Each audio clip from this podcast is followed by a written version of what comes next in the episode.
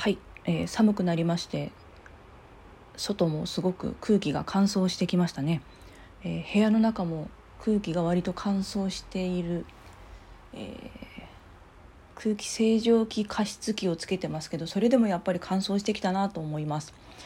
でまあこんな空気が乾燥している中で、え日々の生活の中でストレスを受けたり、え食事がバランスが取れてなかったりすると何が起きると思いますか？正解は私の場合口唇炎ができる。今回ちょっとね初めてのことなんですけど、えーまあ、先日ちょっと人の話を聞いてうーなかなかなストレスっていうことが続きましてで家帰って、まあ、あのこたつも出してるんですけどこたつ布団をかぶってそのまま寝ちゃったんですね。それが一昨日のことで。で昨日朝起きてあれなんか唇カサカサしてると思って触ってみたらなんか一部分がすごくカッサカサなんですよ。で鏡を見ると白く皮が少しこうめくれたりはしてないんですけどカサカサしてて。で最初はヘルペスかなと思ってちょっとね心配したんですけど、まあ、ネットですけど調べてみたらヘルペスだと水疱ができるそうなんですけど水疱はないんですよ。で、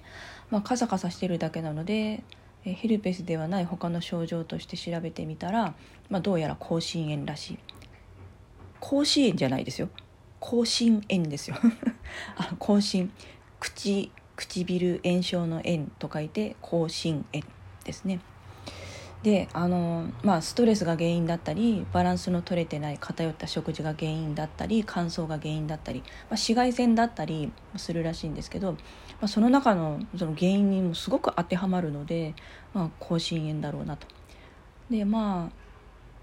治療というかね改善の方法としては、まあ、保湿リップクリームとかワセリンを塗る、えー、それから食事、まあ、特にビタミン B を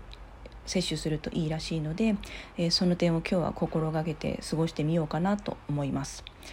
ストレスはねストレスをストレスと感じないでいられるのは一ついいことかなと思うんですけど、